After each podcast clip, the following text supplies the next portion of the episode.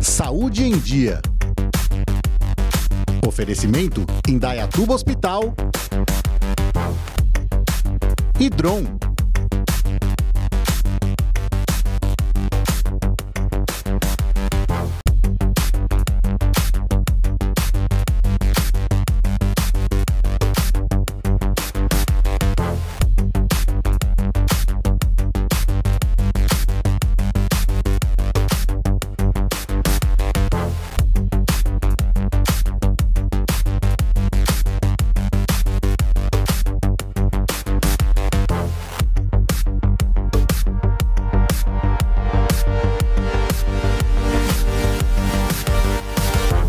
Olá, está começando mais um Saúde em Dia. Hoje eu é, separei um tema para vocês, um tema bem interessante que é a endoscopia digestiva alta. Muitas dúvidas, pacientes sempre enviando perguntas é, no meu é, Instagram, WhatsApp e vamos é, conversar um pouquinho aí sobre a endoscopia digestiva alta. O que é endoscopia digestiva alta? Endoscopia digestiva alta é um exame feito é, com um aparelho flexível, um aparelho que ele é do é, tamanho do nosso quinto dedo. Ele tem uma câmera na ponta dele.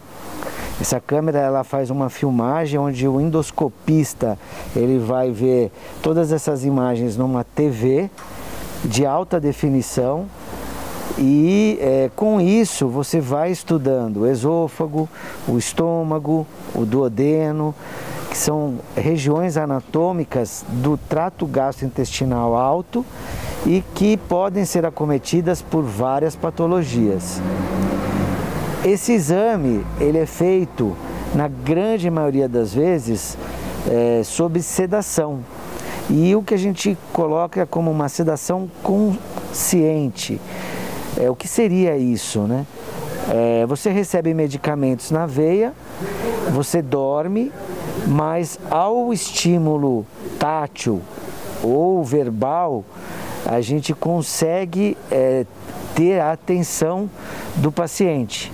Diferente dos casos de anestesia é, geral, em que a pessoa tem que ser entubada, e perde todos esses estímulos é, e respostas a esses determinados comandos. É, várias patologias acabam é, necessitando a indicação do exame de endoscopia digestiva.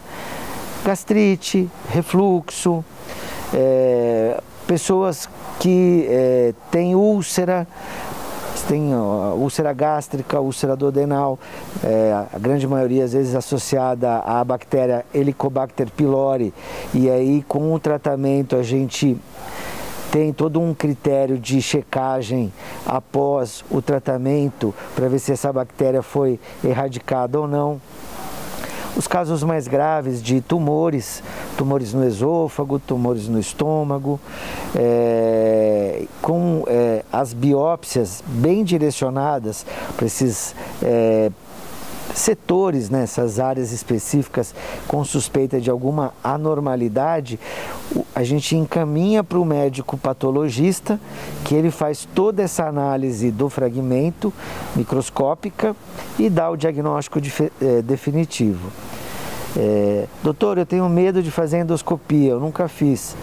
É um exame seguro, Aqui no Indaiatuba Hospital a gente faz dentro do centro cirúrgico com equipe multidisciplinar.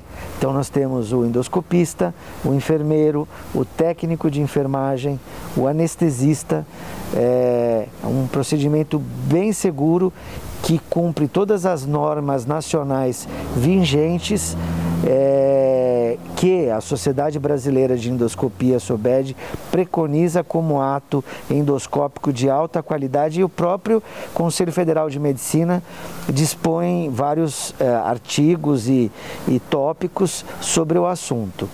É, então a dica que a gente sempre coloca, precisou fazer um exame endoscópico, tenha uma referência do local que você vai fazer o exame dos endoscopistas que estão ali trabalhando, se são endoscopistas é, com uma formação em centros é, endoscópicos grandes, se tem título de especialista pela Sociedade Brasileira de Endoscopia.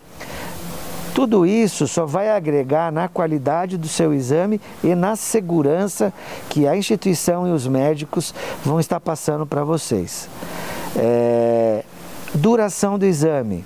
É um exame que mais ou menos leva de 10 a 15 minutos. Depois desse exame, você vai para uma sala de recuperação que a gente chama pós-anestésica. É, que em média aí uns 30 minutos de observação, aí você estando bem acordada, bem acordado, com sinais vitais em ordem, que é a saturação de oxigênio, pressão arterial, é, estado é, de consciência, né? A equipe, o, o médico é, endoscopista, o enfermeiro, eles vão tem todo um, um, um protocolo que a gente segue. Preencheu esses itens, aí você já é liberado para receber a alta. Lembrando que depois de sedação, a gente sempre aconselha, você tem um termo uh, pré-exame que lá vai estar tudo escrito, isso e várias outras coisas que a gente também julga importante. É, você não deve dirigir carro, dirigir moto, é, ter que assinar algum documento que precise de uma leitura detalhada, questão de é, trabalho, se você trabalha com maquinário que requer atenção, risco de acidente. Então, normalmente no dia do exame, depois da sedação, convém você não exercer essas atividades e ficar em repouso até uma completa recuperação do seu estado mental. A endoscopia digestiva é um exame muito importante em caráter preventivo. Então converse com o seu médico, existem critérios é, para indicação do exame, né? E preventivo no caráter de prevenção de câncer de estômago, que é um câncer na grande maioria das vezes traiçoeiro, assintomático, com poucos sintomas, é, doenças inflamatórias, gastrite, refluxo, hérnia de ato, essa associação ou não com a bactéria H. pylori. Então, seu médico, numa consulta, ele vai é, te esclarecer se você necessita ou não de um exame de endoscopia digestiva. O preparo para o exame de endoscopia digestiva é um preparo tranquilo. A gente orienta um jejum de 8 horas, Ideal seria uma refeição mais leve, não muito pesada. Nos pacientes com comorbidades, por exemplo, diabético, esse paciente normalmente tem a digestão um pouco mais lenta. A gente, é, além da dieta leve, a gente inclina um pouco para uma dieta às vezes líquida, é, menor volume e talvez com um pouquinho mais de jejum, 10 horas às vezes associa ou não algum procinético, que é um medicamento que ajuda um pouco na, na digestão também. Mas na grande maioria das pessoas, 8 horas de jejum, uma refeição leve é suficiente. Se você toma medicamentos específicos, é importante você estar tá passando isso no seu agendamento da endoscopia, porque dependendo do medicamento é necessária a suspensão por exemplo, um anticoagulante para deixar o sangue com o tempo de coagulação alterado, né? Dependendo do anticoagulante, a gente faz a pausa e mas isso a gente em conjunto com o cardiologista, com o neurologista, a equipe tem todo um protocolo que já é bem estabelecido pela própria Sociedade Brasileira de Endoscopia para fazer esse ajuste necessário no seu caso. Espero ter levado dicas sobre o exame de endoscopia positiva. Qualquer dúvida, envie para os nossos canais WhatsApp, o Instagram. A gente está respondendo sempre que possível. O programa Saúde em Dia fica por aqui hoje, lembrando dos nossos canais Instagram, Facebook, o, YouTube, você vai achar todo um conteúdo de todos os programas anteriores, pode compartilhar com amigos, familiares, para não ficar de fora dessas dicas dos especialistas. E o nosso conteúdo em áudio, o Spotify, podcast. Você compartilha isso, também está no carro, na academia, correndo no parque ecológico, para não ficar de fora de nenhuma dica que é muito importante para a sua saúde programa fica por aqui hoje e a gente se vê num futuro programa. Tchau!